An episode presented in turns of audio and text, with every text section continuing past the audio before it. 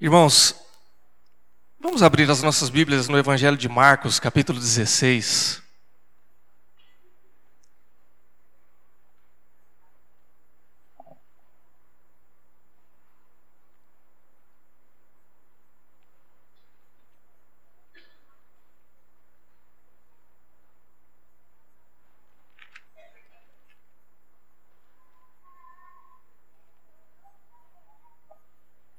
Marcos 16, nós vamos ler os primeiros oito versículos deste capítulo do Evangelho de Marcos.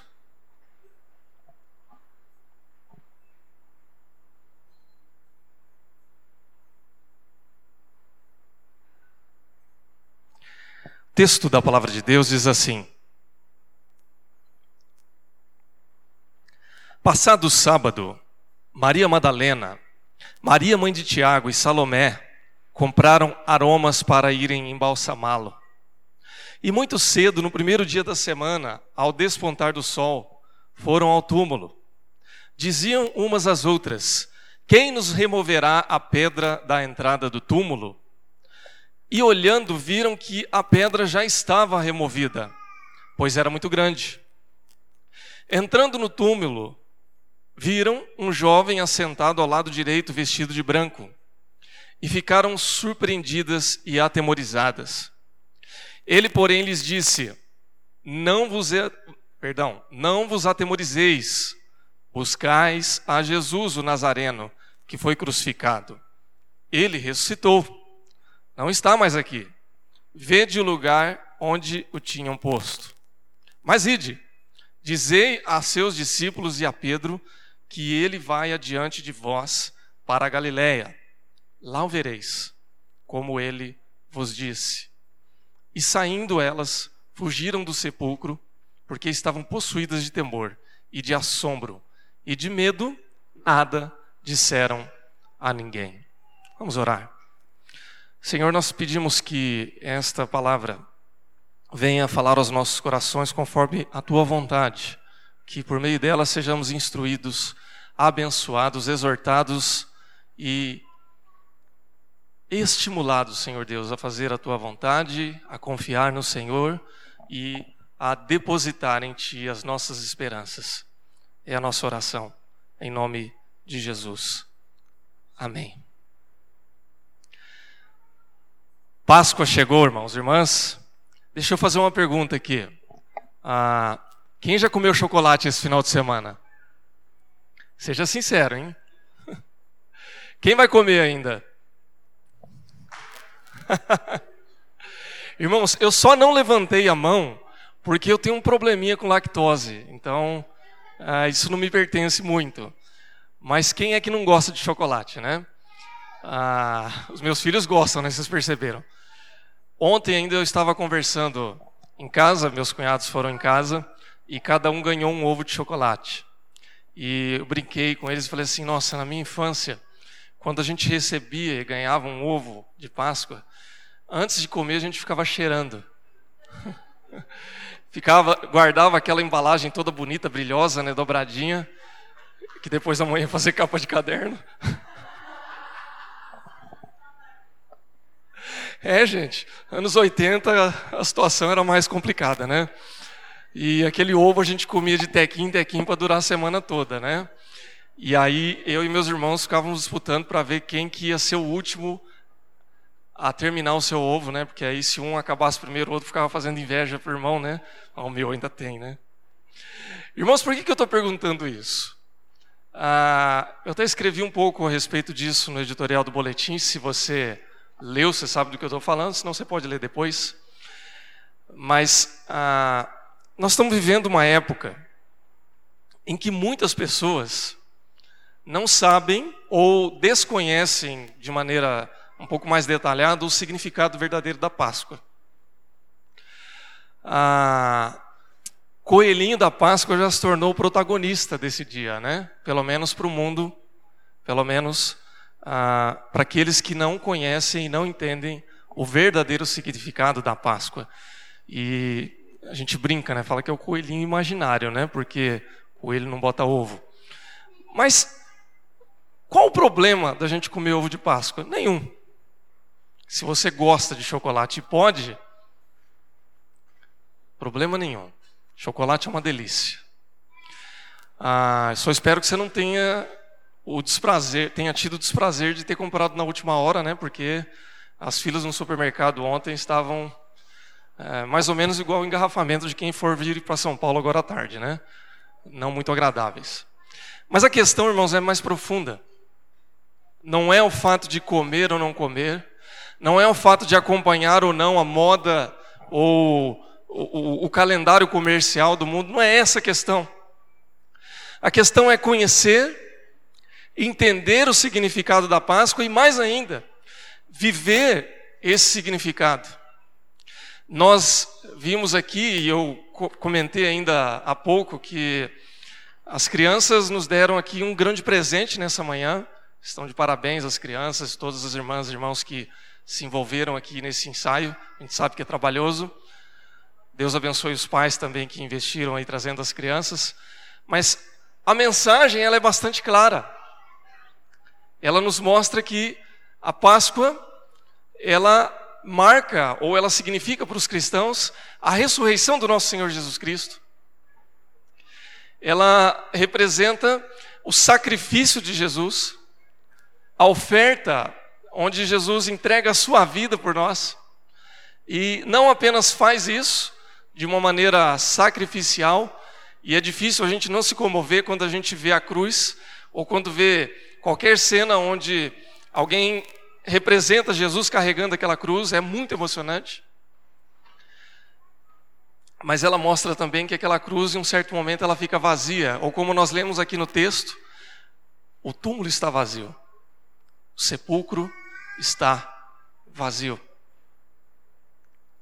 Quando nós falamos de Páscoa, nós precisamos entender qual o significado que Jesus trouxe para esse dia. Qual foi a marca que Jesus imprimiu nessa data para que todos os cristãos, a partir daquele dia, pudessem rememorar e celebrar. Quando nós vamos lá no Antigo Testamento, Páscoa não é uma novidade nos tempos de Jesus, a Páscoa já era uma festa, ah, um memorial do judaísmo, desde os tempos do Egito, quando o povo é libertado por Deus. Não vou entrar aqui nos pormenores dos textos bíblicos, você pode pesquisar depois, lá no livro de Êxodo. Você vai ver que ah, Deus levanta Moisés como libertador do povo, e em um determinado momento, quando as coisas estão ficando cada vez mais conflituosas e mais agudas, então vem as dez pragas do Egito. E a última praga é o anjo da morte, quando cada primogênito do Egito, com exceção dos israelitas, é levado à morte, como uma última mensagem. Então Deus orienta ali para que cada casa israelita passasse o sangue do cordeiro nos umbrais, para que o anjo da morte não passasse ali. Então, o anjo, ele passava por sobre aquela casa, que é um dos significados, ou etimologicamente significado da palavra Páscoa, Pesach, ou passagem. E ali então naquela casa não havia morte, porque o sangue do cordeiro estava ali aspergido. Jesus Cristo, na última ceia, ele reinterpreta essa tradição. Eles estavam também na Páscoa judaica, e ali então, ele ao cear com os discípulos, e daqui a pouco nós vamos ter esse momento, ele reinterpreta toda essa tradição e diz assim: Olha, vocês vão comer do meu corpo e vocês vão beber do meu sangue. Então, aquele sangue que uma vez é aspergido nos umbrais, agora ele tem um, um significado novo com Cristo, porque é o próprio sangue de Jesus que vai ser derramado sobre a vida de todos aqueles que creem no seu nome.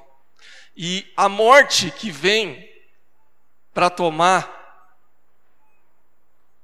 o seu preço, ela não pode mais passar por nós. Porque Jesus, Ele nos salva da morte e da condenação eterna. Então, basicamente, esse é o significado da Páscoa para nós. É o contexto onde Jesus nos dá essa possibilidade. E o apóstolo Paulo, lá em 1 Coríntios, no capítulo 5, versículo 7, ele vai dizer isso, que Jesus, ele é o nosso cordeiro pascal. Ele é aquele que é sacrificado na Páscoa, para que nós tenhamos a vida eterna. Então, mesmo que venha a morte física, nós não vamos viver apenas a morte física, mas nós vamos ressuscitar com Jesus. E esse é o significado que faz com que nós tenhamos uma esperança totalmente nova, com que nós vivamos uma vida diferente daquela vida sem esperança que o mundo muitas vezes nos traz. Então, mais do que o doce, o sabor quase que comparável do chocolate, que é tão bom, mas nós temos algo muito melhor e maior, uma tradição muito mais rica, muito mais cheia de significado, muito mais especial, que é a ressurreição do nosso Senhor Jesus. E a cruz hoje, irmãos e irmãs, ela está vazia, porque Cristo vive. O sepulcro está vazio, porque Cristo já ressuscitou. Glória a Deus. No texto que nós lemos e ouvimos, nós vemos algumas mulheres indo prestar homenagens a Jesus, ou seja, elas iam ali para embalsamar o Mestre. E quando elas fazem isso, irmãos, a gente precisa entender um pouquinho o que estava acontecendo ali e qual o contexto de toda aquela situação. O ato de embalsamar alguém que havia morrido era um ato reservado para pessoas muito importantes. Via de regra para um rei, para um rei ou para alguém de muito destaque na sociedade. Então, de uma certa maneira, aquelas mulheres estavam reconhecendo Jesus como seu rei. Mas o fato é que, naquele momento, elas não estavam entendendo ainda que Jesus havia morrido, mas ele iria ressuscitar. Então elas estavam prestando homenagens para alguém muito especial para alguém que tinha um significado muito grande para suas vidas, que tinha marcado a sua história, mas que na visão e no pensamento delas havia morrido. E é verdade, ele morreu mesmo. Mas o fato é que elas não esperavam que ele fosse ressuscitar. Portanto, era um amor desinteressado, uma dedicação especial, um amor bastante puro, e também uma bela de uma loucura. Por quê? Primeiro porque isso deu um certo trabalho para se preparar. Vejamos, e vamos lembrar do contexto do judaísmo ainda, onde o sábado era guardado, onde ninguém poderia sair para uma caminhada muito longa, não poderia trabalhar, não poderia desenvolver atividades. Então, elas preparam tudo isso até o início do pôr do sol da sexta, e elas só podem se preparar para sair de casa já no pôr do sol do sábado. E o texto diz que elas chegam muito cedo ali, para poder tentar, de alguma forma, embalsamar o corpo de Jesus. Não era muito seguro também que mulheres andassem sozinhas nesse horário. Não era uma coisa muito uh, comum, não era uma coisa muito aconselhável. Mas elas realmente não estão se preocupando com isso, ou se estão se preocupando, estão correndo risco, estão assumindo o risco de fazer isso. E aí então, elas chegam e quando se deparam ali com o túmulo de Jesus, elas têm uma grande surpresa, porque o túmulo está aberto e quando elas entram lá, Jesus não se encontra mais naquele lugar. Apenas um jovem, ou num texto paralelo a esse, um anjo que lhes informa: olha, ele não está aqui, mas ele ressuscitou. Irmãos e irmãs, essa é a mensagem. Isso é o que nós devemos levar para os nossos corações. Jesus ressuscitou. Mas há algo que nós podemos ainda ah, aprender ou trazer para o nosso contexto, para a nossa realidade.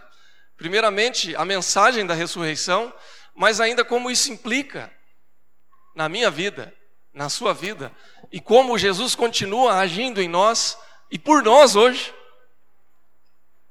por meio de tudo aquilo que ele realizou, através do seu ato sacrificial e salvífico.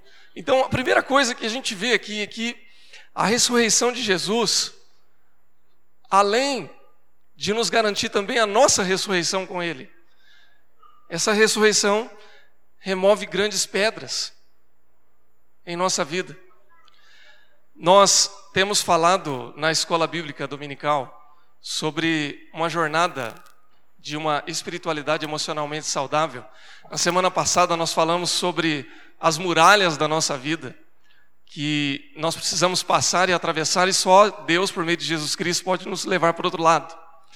Falamos hoje e ouvimos de uma maneira muito ilustrativa a respeito da dor e da necessidade da gente ser tratado por Deus em momentos de dor, de lutas.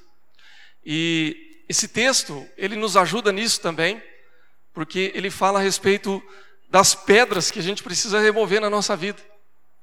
A pergunta que as mulheres fazem no caminho: quem removerá a pedra? É uma pergunta que, que beira um pouco a, se não a falta de planejamento, um pouco de loucura. Por quê? Imagine a cena. Ah, o sepulcro de Jesus, irmãos, ele era ali uma caverna, né, um, um espaço fechado, e uma pedra circular tampando aquela sepultura muito grande, muito pesada. E não era só uma pedra encostada, era uma pedra encaixada. Então não era uma coisa tão simples de se retirar. E eu fico imaginando, né? É, acho que por isso que elas não contaram para ninguém, né? Porque se elas contam para alguém que elas vão fazer isso, na hora já vão falar: vocês estão loucas, né? O que, vocês vão fazer lá? Você pode levar o bálsamo mais caro, mais precioso, que vocês vão ficar do lado de fora. Vocês não vão entrar. Mas o mais interessante é que elas vão para o túmulo de Jesus com essa pergunta na sua cabeça, né? Quem que vai remover a pedra? Mas elas vão. E elas chegam até lá. E diz a palavra de Deus que há uma grande surpresa, porque a pedra já havia sido removida. Irmãos e irmãs, a mensagem da ressurreição de Jesus, ela é muito especial para nós, porque ela mostra o tamanho do poder do nosso Deus. Ela mostra até onde Deus pode chegar e até onde Ele pode ir por amor a nós. E muitas e muitas vezes a gente não consegue compreender a intensidade ou o tamanho do poder e do amor desse Deus, porque a nossa mente não tem a capacidade de compreender essas coisas. Não dá para colocar na nossa mente finita aquilo que é infinito, irmãos. Mas é pela fé que nós vamos experimentar essas coisas. Se você perguntar para mim como é que eu explico a ressurreição, irmãos, eu vou explicar pela fé. Não há como explicar a ressurreição. Se nem cientificamente a gente consegue explicar, como é que nós vamos explicar isso de uma maneira comum? Não cabe na nossa mente. Não cabe naquilo que é racional. A gente explica pela fé. Eu creio e pronto. Ou eu não creio e pronto. Quando essas mulheres saem e vão até o túmulo de Jesus, elas de alguma maneira estão indo pela fé de que se o mestre merece uma homenagem, porque ele é o nosso rei, então nós vamos fazer. E elas dão um passo de fé. E aí, irmãos, cabe a cada um de nós, às vezes, fazer essa pergunta: quem é que vai remover a pedra da minha vida? Há uma pedra muito grande, ou há uma muralha, ou há um obstáculo, ou a metáfora que você quiser usar.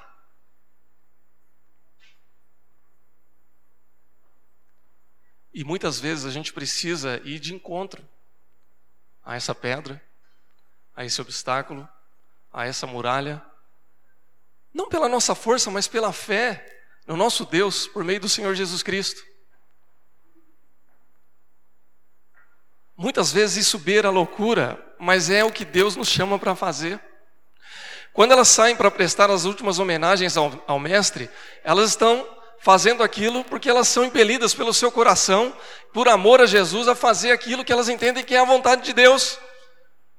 Olha, todo mundo saiu correndo, vamos nos lembrar da cena da prisão de Jesus, do seu rápido julgamento, morte na cruz. Foi algo muito traumático, muito rápido. Um julgamento sem paralelo. E o que é que acontece, irmãos? Todo mundo sai, ó, correndo. Ou como a moçada diz, né? Todo mundo vazou. E quem de nós pode julgar esse povo, né? Será que eu ou você, vendo o que estava acontecendo ali, a gente ficaria e falava assim: não, estou com Jesus e não abro? Difícil, né? As pessoas ficaram assustadas, com medo. E possivelmente essas três mulheres também estavam assustadas e com medo. Mas elas foram até o túmulo do Mestre. E quando elas chegam lá, não há mais uma pedra para ser removida, porque Jesus já removeu essa pedra. Irmãos e irmãs, pela fé, a gente precisa de encontro também a nossa pedra. Eu não sei qual é a pedra que Deus precisa remover no seu caminho. Eu não sei se há uma pedra, um obstáculo, uma barreira que te impede de viver um relacionamento pleno com Deus ou com Jesus. Mas o fato é que, se eu e você não caminharmos pela fé, mesmo que essa caminhada pareça até certo ponto uma coisa improvável ou uma loucura, nós não vamos encontrar o sepulcro aberto. Nós precisamos crer que Deus, de alguma forma, vai retirar essa pedra do nosso caminho. Porque se Ele ressuscitou, Ele pode fazer qualquer coisa, irmãos.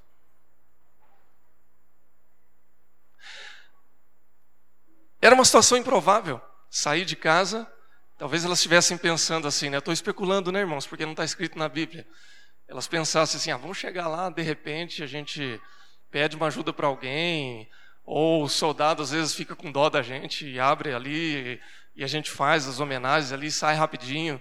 Eu não sei o que, que elas pensaram, mas elas foram até lá. A única coisa que a gente sabe é que há uma pergunta: quem removerá a pedra? Jesus removeu a pedra, porque ele ressuscitou. Meu irmão, minha irmã, quem é que vai remover a sua pedra? Quem é que vai fazer com que você possa passar pelo outro lado da muralha? Quem é que vai tirar o obstáculo do seu caminho? Não sei. É Jesus. Mas se você não chegar até esse obstáculo, se você não estiver disposto a passar pela muralha, se você e eu não estivermos dispostos de caminhar até a pedra, nós não vamos ver ela sendo removida. Amém, irmãos? Segundo e último lugar, a ressurreição de Jesus, ela remove também as grandes perdas na nossa vida. É interessante porque quando as mulheres chegam até aquele local, diz o texto, que Jesus não estava lá e um jovem vestido de branco diz assim: Não vos atemorizeis, buscai a Jesus o Nazareno que foi crucificado. Ele ressuscitou. E aí no versículo 7 ele diz assim: Ide dizer a seus discípulos e a Pedro que ele vai adiante de vós para a Galiléia. Lá o vereis. É interessante, irmãos, porque ele dá uma mensagem para aquelas mulheres: olha, não fica aqui não. Jesus já ressuscitou. Agora vocês voltam e vão anunciar, vão falar para os discípulos e contem para Pedro que Jesus ressuscitou. Irmãos, ah, interessante como que os evangelhos eles dão uma atenção toda especial às mulheres.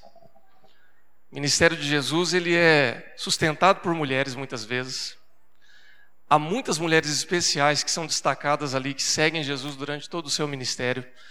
E Jesus, ah, ele concede esse privilégio de que as primeiras testemunhas da sua ressurreição não sejam homens, mas sim mulheres. Os maldosos, irmãos, vão dizer que tinha que ser mulher para poder a notícia chegar mais rápido, né? Isso é maldade. Eu prefiro continuar acreditando que é porque elas realmente tinham um lugar especial no coração de Jesus e no seu ministério, e é por isso que elas tiveram esse privilégio. Eu creio nisso, viu, irmãos? Não é maldade. Mas o fato, irmãos, é que foi assim que aconteceu. Mas há uma mensagem especial ali, porque ele diz assim: vá para os discípulos e vá para Pedro. Irmãos, quando nós falamos do momento da cruz de Jesus, e eu estou olhando para a cruz vazia agora aqui, Jesus não está mais ali. Mas quando ele estava na cruz, ele viveu o pior momento da sua vida aqui como homem. A Bíblia diz que Jesus ele estava tão tenso, tão nervoso, tão apavorado pelo que havia de passar que ele chega a transpirar sangue. E quando ele chega na presença de Deus em oração, ele diz: Pai, se for possível, afasta de mim esse cálice. Ou seja, Jesus estava com medo. Mas ele diz: Contudo, seja feita a sua vontade. E aí eu fico pensando, irmãos, que se Jesus estava com medo, imagina os discípulos.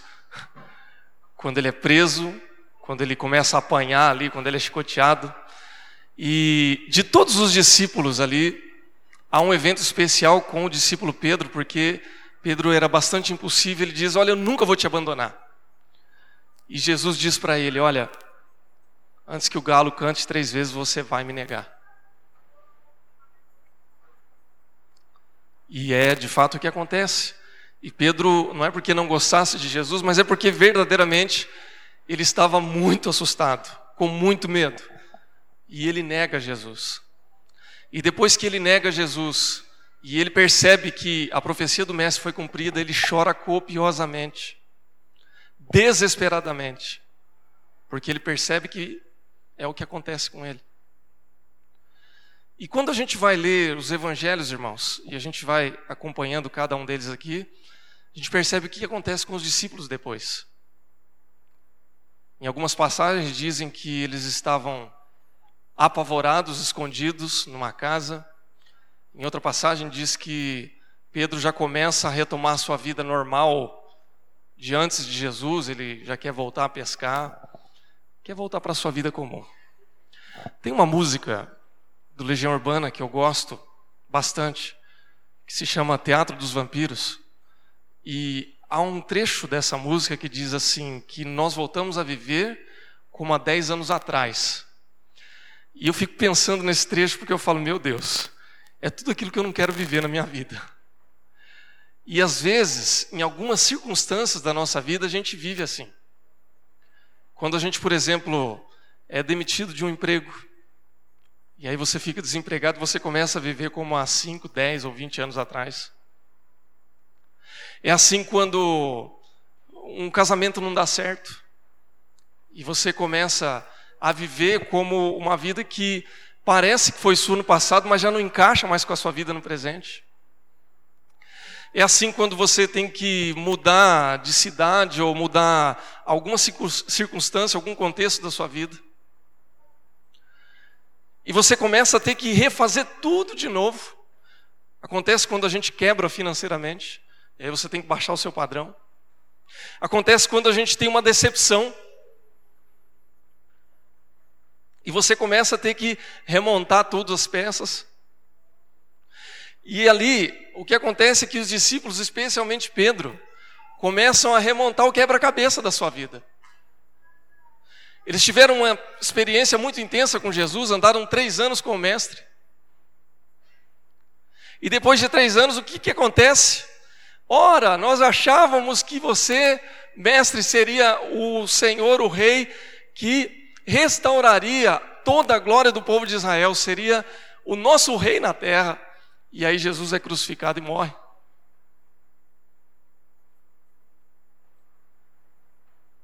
E Pedro talvez seja o que estava mais assustado, decepcionado, triste, arrasado com tudo aquilo que acontece.